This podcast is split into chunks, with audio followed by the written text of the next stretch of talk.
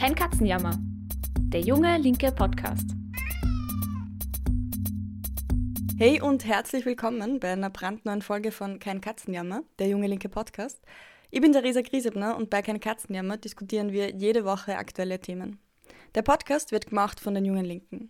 Wir sind eine kommunistische Jugendorganisation, die in Österreich aktiv ist. Unser Podcast Kein Katzenjammer richtet sich an alle, die politisch interessiert sind oder die es nur werden wollen. Wenn du unseren Podcast oder die Arbeit von Junge Linke gut findest und unterstützen magst, freut uns das extrem.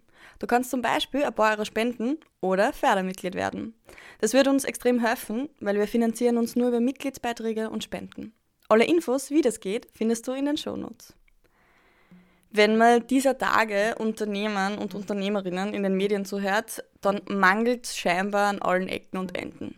An Fachkräften, an Arbeitskräften überhaupt und vor allem an Arbeitskräften, die bereit sind, zu den Bedingungen zu arbeiten, die sie gerne hätten. Daran anschließend ist aktuell in Österreich und zeitgleich auch in Deutschland eine heiße Debatte entbrannt. Sollen AsylwerberInnen während des Asylverfahrens die Erlaubnis zum Arbeiten bekommen? Das hat SPÖ-Bürgermeister Ludwig vergangenen Montag in einem Interview vorgeschlagen. Und es gibt da von Seiten der ÖVP und der Wirtschaftstreibende unterschiedliche Meinungen dazu. In der heutigen Folge wollen wir genau darüber diskutieren und uns fragen, wieso kommt der Vorschlag zur Arbeitserlaubnis für Asylwerbende genau jetzt? Wer vertritt dabei welche Position? Ist die Einwanderung von Fachkräften an sich eine fortschrittliche Forderung? Und wie ist die Stimmung gegenüber eingewanderten ArbeiterInnen heute im Vergleich zu Gastarbeitern in den 60ern? Über all diese Fragen spreche ich heute mit Raphael Magerer. Raffi arbeitet als Chemieverfahrenstechniker in Linz. Er ist bei den Jungen Linken und schreibt jede Woche politische Analysen beim Junge Linke Hot Take. Freut mich sehr, dass du heute zu Gast bist, Raffi. Hallo Sarisa, freut mich sehr, dass ich zum ersten Mal im Podcast bin, seit du musst. Sehr schön. Äh, wir sitzen auch gerade gemeinsam in Linz wieder in der Bibliothek der KPU Österreich. Ist ganz nett, wenn man sie auch anschauen kann beim Annehmen. Und wir starten gleich rein mit der ersten Frage. Ähm, ich habe schon gesagt, der Wiener Bürgermeister Michael Ludwig hat sie eben am Montag dafür ausgesprochen, dass Asylsuchende schon während dem laufenden Asylverfahren leichter und früher Arbeitserlaubnis erhalten und in einem nächsten Schritt auch Ausbildungen schneller anerkannt werden sollen. So soll, wie er meint, ähm, zwischen den Themenbereichen Asyl und Wirtschaftsstandort eine Brücke geschlagen werden. Was genau soll das jetzt heißen und welche Motive stecken hinter dem Vorschlag und wie würdest du den auch bewerten? Ähm, Im Grunde kann man sagen, dass wir mit dem aktuellen Wirtschaftssystem in Österreich vor drei Probleme stehen. Ähm, erstens gehen junge Leute immer mehr in höhere Schulen und dann oft nur studieren, ähm, was dazu führt, dass die Dauer der durchschnittlichen Arbeitsjahre ähm, immer weiter schrumpft. Zweitens verliert der Arbeitsmarkt gerade die geburtenstarken Jahrgänge durch Pensionierung mhm. die sogenannten Babyboomer hat. Ähm, und viele dieser Leute ähm, werden in wenigen Jahren pflegebedürftig sein, was halt den Pflegernotstand, den wir jetzt schon haben, äh, weiter verschärfen wird. Und drittens, und das ist ja grundsätzlich nicht schlecht, ähm, wächst die österreichische Wirtschaft immer weiter, wenn auch gerade durch die Energiekrise etwas weniger, ein bisschen abgeschwächt, ähm, was den österreichischen Unternehmerinnen einen immer stärkeren Drang nach möglichst billigen Arbeitskräften beschert. Mhm. Und immer mehr wahrscheinlich auch, ja. oder? Voll. Und ähm, all diese Faktoren führen zum immer wieder erwähnten Fachkräftemangel, der zwar mittlerweile alle Branchen trifft, aber die niederbezahlten Berufe, bei denen man zu, für Arbeitgeber, Arbeitgeber möglichst flexible Zeiten hackeln soll, also zum Beispiel Pflege, Gesundheit, Tourismus oder die Gastro, ähm, die vielseitigen Probleme kreuzen sich aber mit der politischen Erzählung der Reichen, in deren Geschichte die Mittelschicht weiter stirbt und dafür die Armen, also vor allem unter Anführungszeichen der Ausländer verantwortlich gemacht wird. Das führt auch zu einem Widerspruch in der Positionierung der Unternehmerinnenschaft dazu, zum Thema der Zuwanderung. Zum einen hat man gern Sebastian Kurz für seinen Rechtsaußenkurs in der Asylpolitik unterstützt, weil man damit vor wirklich relevanten Themen ablenken hat können und so weitgehend unbemerkt massive Sozialkürz äh, Steuerkürzungen für, für Unternehmen mitnehmen konnte. Andererseits wünscht man sich aber zugewanderte Arbeitskräfte, ähm, die man noch besser ausbeuten kann als die hier Geborenen. Mm, das stimmt, das klingt eigentlich nach einem ziemlich großen Spagat, den man da machen muss, oder?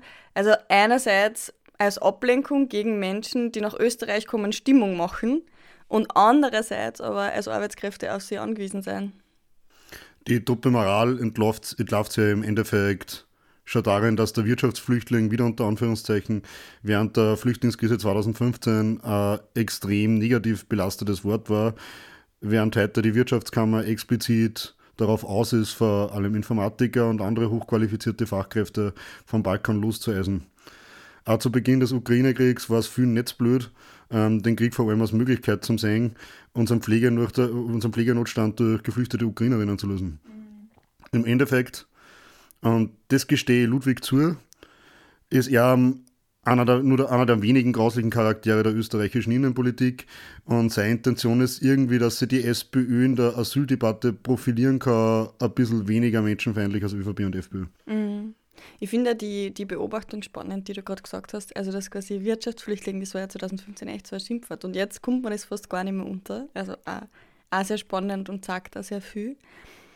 Jetzt ist diese frühere Arbeitserlaubnis etwas, das Ludwig mal in einem Interview gesagt und gefordert hat. Aber für mich war extrem spannend, dass auch in der ÖVP es da unterschiedliche Positionen zu geben scheint. Welche Personen oder Parteien sind jetzt für diesen Vorschlag und mit welchen Zielen und wie lassen Sie da die unterschiedlichen Haltungen auch innerhalb von den Parteien erklären? Ähm, bei der FPÖ ist das auch zumindest in dem, was man verkaufen will, klar. Sie sind die äh, Anti-Migrationspartei. Ähm, natürlich aber auch nur für die, die es sich nicht leisten können. Ähm, die Öderen unter euch können sich vielleicht noch an die Part of the Game-Affäre erinnern, ähm, wo es darum gegangen ist, dass man einen russischen Investor gegen eine Spende Staatsbürgerschaft in Aussicht stellt. Mhm. Doppelmoral, aber ja. komplett. Ja. Für die Richtigen gibt es dann schon Staatsbürgerschaften. Bei der ÖVP werden die Meinungen ein bisschen ambivalenter. Ähm, nach dem strikten Antimigrationskurs der vergangenen Jahre wird das Geächze der Wirtschaftstreibenden nach möglichst billigen Ortskräften aus dem Ausland so erdrückend, dass wieder Gegenmeinungen innerhalb der Partei aufkommen. Ähm, humanitäre Flüchtlinge bleiben aber auch bei der Debatte natürlich komplett außen vor. Und am besten zeigen das die Interessensunterschiede zwischen Innenminister Kahner und dem Tiroler Wirtschaftskammerpräsidenten Walser.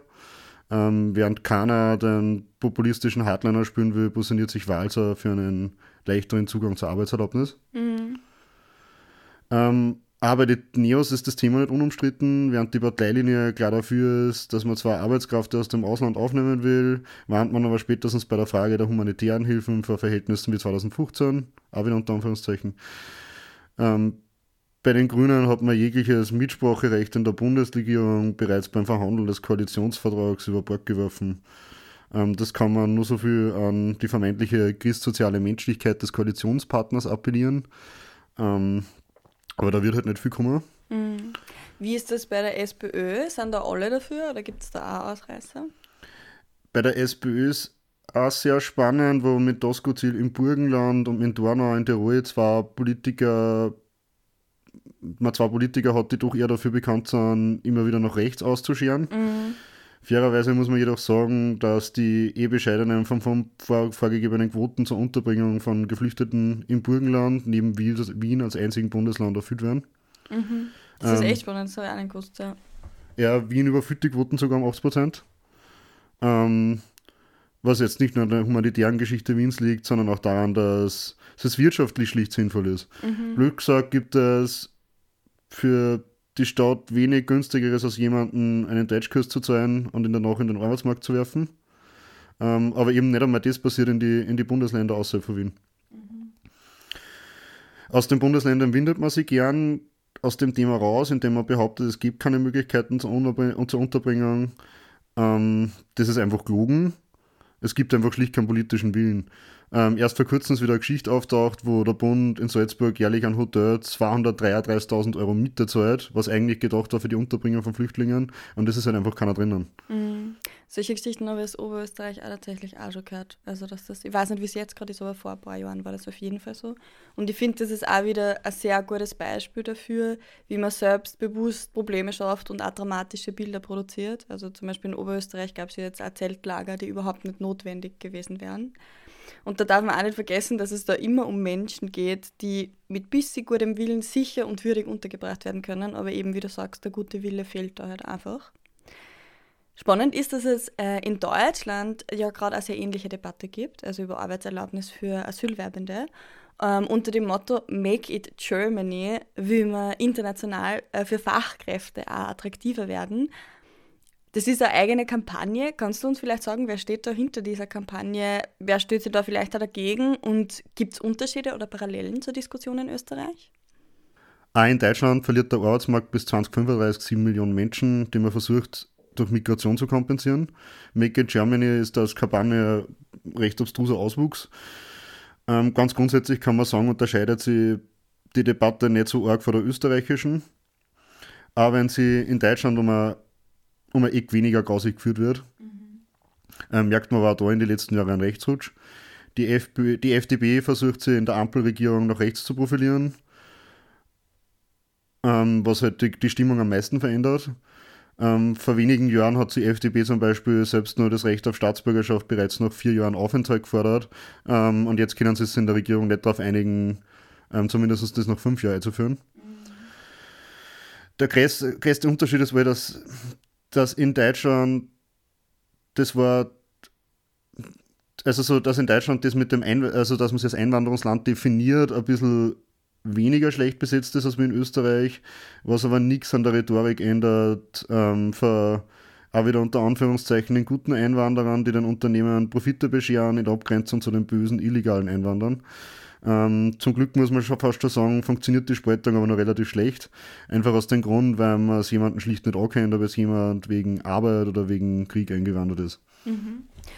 Und abseits von diesen Unterschieden gibt es ja Dinge, die sehr ähnlich sind in den beiden Ländern, würdest du sagen? Eine große Parallele ist auf jeden Fall, dass der Alltagsrassismus und die Feindseligkeiten der einen sowohl in Deutschland als auch in Österreich entgegenschlägt als Gastarbeiter oder generell als ausländisch aussehende Person. Und wenn man vor kurzem Wien wieder mal zur unfreundlichsten Stadt gekürt hat, ähm, hat das wenig mit dem Wiener Charme zu tun, sondern zeigt auch nur, wie omnipräsent ähm, Ausgrenzung und Alltagsrassismus in, uns, in, in, unserer Hauptstadt auch immer nur ist. Mhm. Ähm, als kleines Beispiel dient die Magistratsabteilung 35 in Wien, ähm, die strukturell Staatsbürgerschaften und Aufenthaltstitel verschleppt, ähm, aber gleichzeitig ein Business Immigration Office eingerichtet hat ähm, um hochqualifizierten Fachkräften einen schnelleren Zugang zu garantieren. Mhm. Generell gehört die österreichische Staatsbürgerschaft mittlerweile zu den schwer langbarsten Staatsbürgerschaften der Welt. Mhm. Ähm, um es überhaupt zu erlangen, muss man sich einen Spießrutenlauf durch Behördenwege ähm, gefallen lassen. Ähm, aber nicht nur die Behördenwege sind mühsam, und da muss man sich halt dann auch nicht wundern und herumjammern, wie es jetzt die Wochen wieder war, warum der Absatz der Rot-Weiß-Rot-Karte, also der Faktor die Karten, die du zur Arbeitsberechtigung in Österreich brauchst, ähm, so schleppend verläuft. Mhm, das heißt, dass quasi, egal ob jetzt Arbeitsberechtigung ähm, oder Staatsbürgerschaft, beides ist in Österreich sehr, sehr schwer zu bekommen. Ich habe auch von jemandem mal gehört, also weil du Alltagsrassismus ähm, angesprochen hast, ähm, dass sie findet, dass in Österreich der Rassismus oft nicht so offen zur Schau gestellt wird, wie jetzt zum Beispiel in den USA, aber dass das nicht heißt, dass es weniger Rassismus deswegen gibt, sondern dass er eben eine subtilere Seite äh, hat und einem quasi weniger auffällig Steine in den Weg gelegt werden. Also nicht so sehr in your face, sondern eher ja, ein bisschen subtiler halt. Und ich kann mir vorstellen, dass das in Deutschland auch tatsächlich sehr, sehr, sehr ähnlich ist. Was uns auf jeden Fall mit unseren Nachbarn verbindet, ist, dass in der Migrationsfrage so gut wie keine humanitären Ansichten gibt, äh, Menschen zu helfen, weil sie vielleicht einfach in einer Notsituation sind. Es muss alles und jeder vor allem eins bringen, nämlich wirtschaftlichen Output. Und da wären wir wieder beim Grundwiderspruch, vor allem also der Erzählung des bürgerlichen Lagers, dass wir einerseits unbedingt Migration brauchen, damit wir unsere, damit wir unsere Profite sicherstellen können, ähm, aber andererseits einen Sündenbock, um die Widersprüche im System zu verdecken, beziehungsweise das System irgendwie zu legitimieren. Hm. Wie schaut denn derzeit generell die Situation aus für Asylsuchende, die arbeite, arbeiten wollen? Also was ist da der aktuelle Stand? Gibt es da bereits Möglichkeiten? Bei der Argumentation wird ja immer wieder von, von Integration gesprochen. Was denkst du, inwiefern wird der vereinfachter Zugang zum Arbeitsmarkt Integration fördern? Oder anders gefragt auch nochmal, was bräuchte es für wirkliche umfassende Integration? Ähm, kurz gesagt, mehr Geld. Mhm. Flüchtlingsheime waren schon immer chronisch unterfinanziert und das wird jetzt durch die Teuerung weiter befeuert, weil die Tagessätze immer nicht inflationsanpasst worden sind.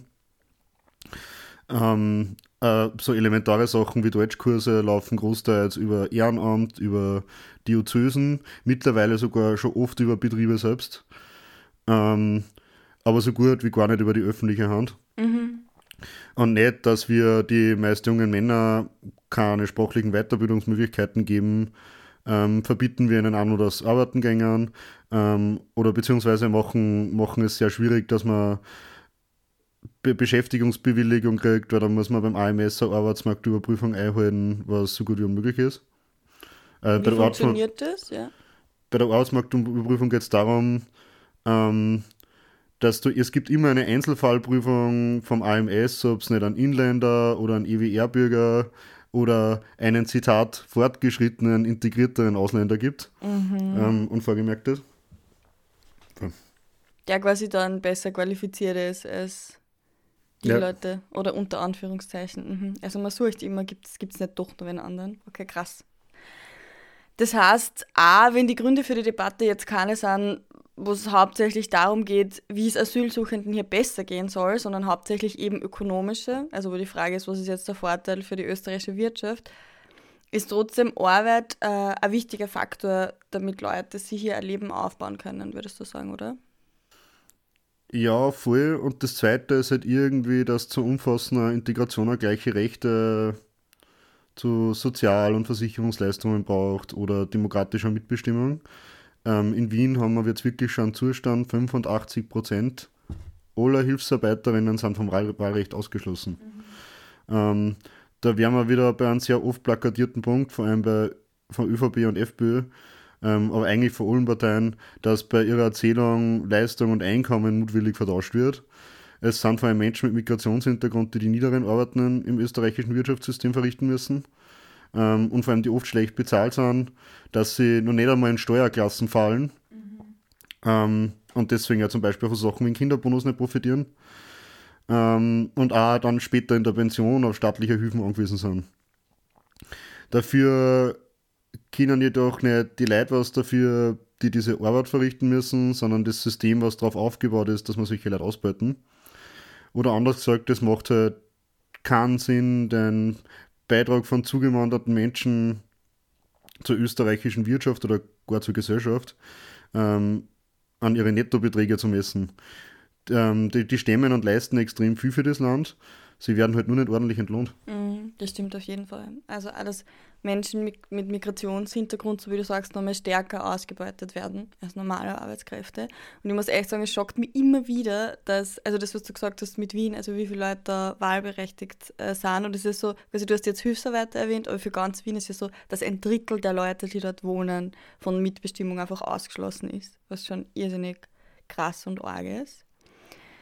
Jetzt ist es äh, ja nicht das erste Mal in der Geschichte, dass es diesen Versuch gibt, äh, mehr Arbeitskräfte äh, ins Land zu bekommen. Ähm, die Förderung der Einwanderung von Fachkräften erinnert auch an das Anwerben von Gastarbeitern aus der Türkei und Jugoslawien in den 60er und 70er Jahren. Inwiefern würdest du sagen, kann die jetzige Situation äh, mit dem Raab-Ola-Abkommen, das 1961 gegeben hat, eben genau dazu verglichen werden? Kannst du uns vielleicht auch kurz sagen, einen Überblick geben, worum es damals genau gegangen und ähnelt es der heutigen Situation irgendwie? Ich würde historisch vielleicht sogar nur ein Stück weiter ausholen. Mhm. Ähm, sowas wie Arbeitsmigration gibt es seit es die Industrialisierung gibt. Ähm, dass man möglichst billige ähm, Arbeitskräfte braucht, frieren unter ganz fürchterlichen Bedingungen, ähm, die vor allem zu Beginn halt in die Fabriken braucht worden sind. Und es hat ja damals also Städte in der Form und sowas noch nicht so gegeben. Ähm, das hat sich erst daraus entwickelt. Mhm. Ähm, zu Beginn waren das halt vor allem nur so die Kinder von den Bauern aus den umliegenden Dörfern, die oft den Hof nicht gehabt haben, das sie dafür hergeben haben müssen. Ähm, und irgendwann waren halt, war der Pool erschöpft, sodass wir auf weiter Auswärtige zugreifen müssen. In Wien waren die ersten ähm, Ende des 19. Jahrhunderts vor allem die Tschechen, die in den riesigen Ziegelfabriken am Wienerberg in Favoriten hackeln haben müssen.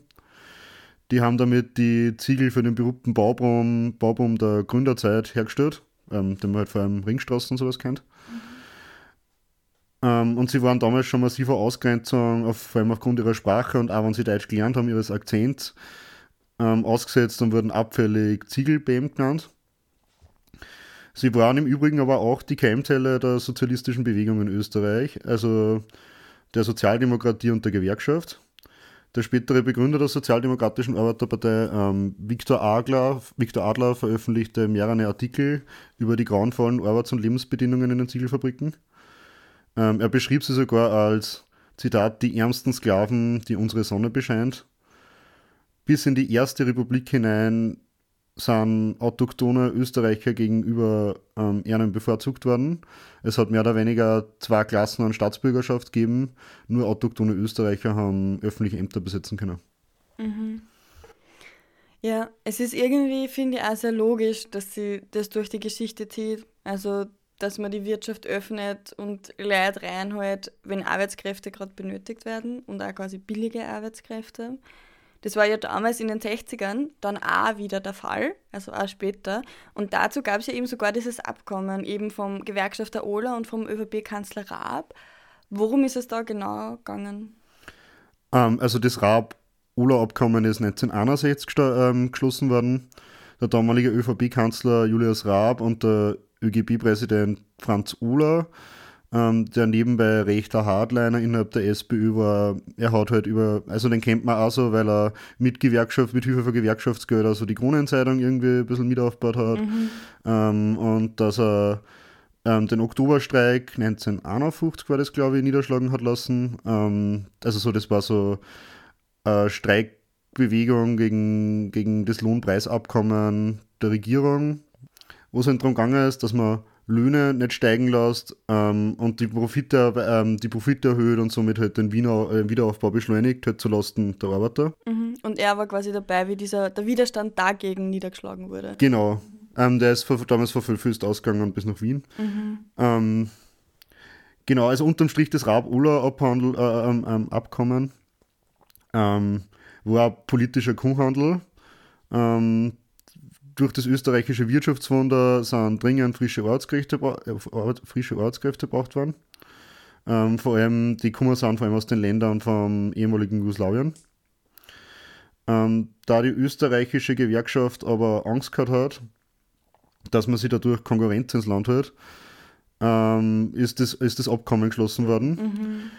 Die Gastarbeiter dürften nur in gewisser Bereiche arbeiten und hat, haben keinen freien Zugang zum österreichischen Arbeitsmarkt gehabt und das auch in sehr vielen Ebenen auf unsicher rechtlicher Basis. Mhm. Das heißt, es war eigentlich auch schon ein Abkommen quasi zur schlechteren Behandlung von Gastarbeitern in Wirklichkeit. Also sie dürfen kommen, aber sie müssen schlechter behandelt werden. Genau. Mhm. Und leimlich gefordert halt eben eigentlich von der Gewerkschaft. Mhm. Ähm, ursprünglich sollte es so funktionieren, dass die Arbeitskräfte nur für temporär für eine Zeit, während halt die Hochkonjunktur war, ähm, da sind. Für die Firmen war es natürlich aber logischerweise lukrativer, den Arbeiter, wenn er schon mal eingelernt ist, und das waren halt hauptsächlich Männer, ähm, länger anzustellen, weil selbst sie die Gastarbeiter dann da niederlassen haben. Mhm. Die darauffolgenden 70er Jahre, die geprägt waren von der Wirtschaftskrise, Ölkrise, ähm, waren vor allem eine Zeit, wo die Zahlen der Zuwanderung ähm, trotzdem weiter gestiegen sind, weil vor allem dann die Familien nachgekommen sind, mhm. vor die Gastarbeiter in die 60er Jahre eingewandert sind. Mhm. Natürlich waren es auch wieder sie, die die Wohnungen aus der schlechtesten Mit Mitkategorie gekriegt haben, also so die Gründigen auf dem Parterre. Mhm. Ähm, und sie waren natürlich auch wieder an gesellschaftlicher Ausgrenzung ausgesetzt, sodass schnell Migrante, migrantische Communities, äh, ähm, eigene Vereine entstanden sind in Wien war das vor allem in der Gegend um den Südbahnhof. Generell war die Rolle des ÖGB zu der Zeit ambivalent. Einerseits sind die Gastarbeiter nicht zu den Betriebsratswahlen zugelassen worden ähm, und stellten, also das, der ÖGB stellte immer die Bevorzugung von, von Österreichern gegenüber Nicht-Österreichern sicher. Auf der anderen Seite hat es aber schon Geld für Aktivitäten jugoslawischer Arbeiter gegeben ähm, und eine enge Zusammenarbeit mit der jugoslawischen Gewerkschaft. Das ist auch total spannend. Also sehr, sehr ruhmreich für die österreichische Gewerkschaft klingt das auf jeden Fall nicht, ähm, auch wenn es zumindest internationale Zusammenarbeit gab. Wie war damals eigentlich die Stimmung dann auch gegenüber diesen, diesen Gastarbeitern und wie hat sich das im Laufe der Zeit auch verändert, beziehungsweise welche Folgen hatte da die politische Haltung gegenüber Gastarbeitern über die Phase der aktiven Anwerbung hinaus in die 80er und 90er dann hinein? Ähm, zu Beginn waren die Gastarbeiter komplett isoliert, was die Frauen noch mehr getroffen hat wie die Männer, weil dadurch, dass das klassische 70er-Familie, die Frauen meistens Hausfrauen waren, mhm. ähm, gar keinen gehabt haben, mit dem sie irgendwie reden haben können oder sowas, dass es einen sozialen Austausch gekommen war. Ähm, voll. Die Gesellschaft war wahrscheinlich nur mehr von Fremdenfeindlichkeit durchzogen, als wie es heute ist. Ähm, es war aber einfach früher weniger, weil die Gastarbeiter noch nicht so, also so, die haben nicht so einen großen Teil der Gesellschaft ausgemacht, dass das so zu einem dominierenden ähm, politischen Thema gewesen war. Mhm. Das hat sich aber in dramatischer Geschwindigkeit ähm, zweite Hälfte der 80er Jahre bis in die 90er Jahre geändert. Ähm, da sind nämlich zwei Sachen passiert. 1986 ist ein gewisser Jörg Haider FPÖ-Vorsitzender war, der es geschafft hat, dass er das Migrationsthema dauerhaft zur dominierenden Debatte in Österreich macht. Und zweitens ähm, hat in den 90er, war in den 90er der Jugoslawienkrieg. Also vor allem der Bosnienkrieg war ganz furchtbar. Mhm. Ähm, und allein da haben wir 90.000 Geflüchtete aus Bosnien ausgenommen, ähm, was natürlich für die extreme Rechte wieder ähm, das Optimum für ein Thema war. Heute sind die klassischen Gastarbeiter aus den 60er und 70er Jahren, die halt über dieses Raab-Ola-Abkommen gekommen sind, natürlich vollends integriert. Was mich noch interessieren wird, ähm, wie hat sich die Strategie der Gewerkschaften dann ausgewirkt ähm, mit den, zu den Gastarbeitern eben? Also was Zugang zu Arbeit und Arbeitsrechten betrifft, haben die ja quasi eine zweite Klasse an ArbeiterInnen geschaffen, mit dem Ausschluss äh, eben von dem oder dass sie nur in bestimmten Bereichen arbeiten dürfen. Ich könnte mir vorstellen, dass so eine Spaltung innerhalb der Arbeiterschaft am irgendwann auch selbst auf den Kopf fällt. Ähm, was sie immer wie ein roter Faden durchzogen hat, war, dass die Sozialdemokratie und die Gewerkschaften bei der im Endeffekt rassistischen Segmentierung am Arbeitsmarkt immer zugestimmt hat. Mhm. Ähm, vor allem bei den klassischen Arbeiterberufen sind Arbeiterinnen mit Migrationshintergrund, mit unsicherer Beschäftigung ähm, und unsicheren Aufenthaltstitel aus, aus Druckkulisse für österreichische Arbeiterinnen installiert worden. Mhm. Die unsichere die Situation der Arbeiter mit Migrationshintergrund und ihrer Trennung von der österreichischen Arbeiterinnenschaft hat dazu geführt, dass man sie umso leichter gegeneinander ausspielen hat lassen können. Mhm. Und die, zugewand die zugewanderten Arbeiter umso schlechtere Angebote akzeptieren haben müssen. Aber die Konkurrenz und die Druckkulisse schaden langfristig ähm, auch den österreichischen Arbeiten. Ja. Äh, ein weiteres Problem ist, dass die Gewerkschaften immer größere Teile der Arbeiterschaft auch schlicht nicht mehr repräsentieren. Heute, heute hat ein guter Teil der österreichischen Arbeiterschaft ähm, keinen österreichischen Pass. Ähm, das gesamte Vorgehen von der von Gewerkschaft und Sozialdemokratie war also nicht nur ein Schuss ins eigene Knie, sondern führt bis heute zu, für, ähm, ähm, führt bis heute zu fehlender Integration und Inklusion ähm, der Leute, die vor allem die Kinder- und Enkelgeneration ähm, von Migranten in rechtsextreme Strömungen treibt, wie zum Beispiel Graue Wolfe oder irgendwelche islamistischen Bewegungen. Mhm. Das heißt, abschließend dazu kann man irgendwie auch sagen, sie spalten zu lassen, ist nie eine gute Idee in der Arbeiterschaft oder dieser Server ähm, zu fordern, weil das auf lange Sicht allen, allen schadet, allen ArbeiterInnen vor allem. Ähm, inwiefern würdest du sagen, stellt die Einwanderung von Fachkräften damals wie heute eine fortschrittliche Forderung dar? Was können wir da konkret aus der Situation der Gastarbeiter damals für die heutige Situation lernen und lässt sich daraus ableiten, auf welche Forderungen wir uns vielleicht auch stattdessen konzentrieren sollten? Ähm, per se ist die Einwanderung von Fachkräften keine progressive Forderung. Wir als Linke müssen für eine Gesellschaft kämpfen, in der Menschen mehr sind als Humankapital. Ähm, wir dürfen uns nicht auf irgendwelche Spielchen einlassen, bei denen Menschen quasi selektiert werden in du kannst XY, du darfst bleiben und du kannst das nicht und deswegen musst du jetzt gehen.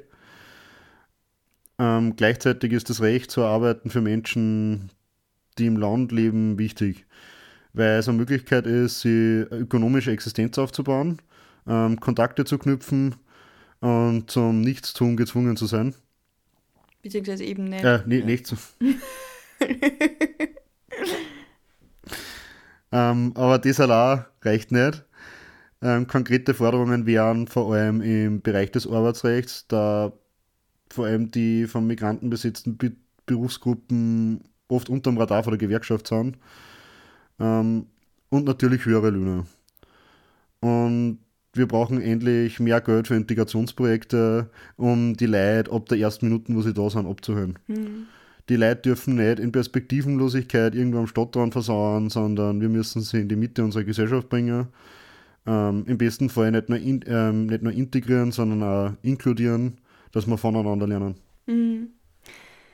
Ja, das nehme ich mir auf jeden Fall mit ähm, von dem Gespräch. Ähm, wie wichtig Mitbestimmung, Integration und alles sie nicht spalten lassen und auseinanderdividieren lassen auf allen Ebenen eigentlich ist. Also sei es in der Arbeit, aber auch in der demokratischen Mitbestimmung, vielleicht auch im Grätzl. Ähm, wo man gemeinsam irgendwie sein kann und auch ein bisschen schauen, hey, was sind eigentlich die verschiedenen Rechte, die man hat und ähm, wie kann man auch eine Gewerkschaft schaffen, die für alle da ist und nicht nur für einen Teil der ArbeiterInnenschaft, weil ich glaube, das ist echt ähm, ein sehr große, großes Problem gerade. Und was ich mir auch noch mitgenommen habe, ist, wie sehr sie die Forderungen, die manchmal so wirken, als würden sie einfach aus so einer gesellschaftspolitisch liberalen und linken Position herauskommen bei Parteien. Also eben, wenn jetzt zum Beispiel Ludwig das fordert oder so, wie eben das Recht äh, für Asylwerber zu arbeiten, sie dann im Hintergrund aber wieder an so wirtschaftlichen Interessen eigentlich aufhängt, das habe ich sehr spannend gefunden. Und auch, dass für uns als Linke immer heißen muss, hey, ähm, Leute, die daherkommen, äh, sollen arbeiten dürfen und alle müssen die gleichen Rechte und Möglichkeiten haben, ganz egal, wie gerade die wirtschaftliche Situation ist. Ähm, also danke dir nochmal für den Einblick, ähm, die Recherche und deine Einschätzungen zum Thema. Danke für die Einladung. Das war es ja schon, unsere aktuelle Folge von Kein Katzenjammer. Die nächste Folge gibt es dann wie gewohnt nächsten Sonntag pünktlich zum Frühstück auf Spotify, Apple, iTunes und überall sonst, wo du gerne Podcast hörst. Und wer nächsten Freitag noch nichts vorhat, aber einerseits Lust hat auf eine ordentliche Weihnachtsfeier, aber eine mit guten DJs statt zum hundertsten Mal Last Christmas, der sollte zur Worst Christmas Party der Jungen Linken in Salzburg kommen. Am Freitag, den 16. Dezember, findet die statt ab 20 Uhr im Jessit in Salzburg und dort gibt es Punsch, Waffeln, Glühwein, aber auch ein sehr, sehr feines DJ-Line-Up. Ähm, vielleicht sehen wir uns dort. Und falls nicht, dann hören wir uns hoffentlich in einer Woche wieder bei Kein Katzenjammer. Bis dahin, ciao!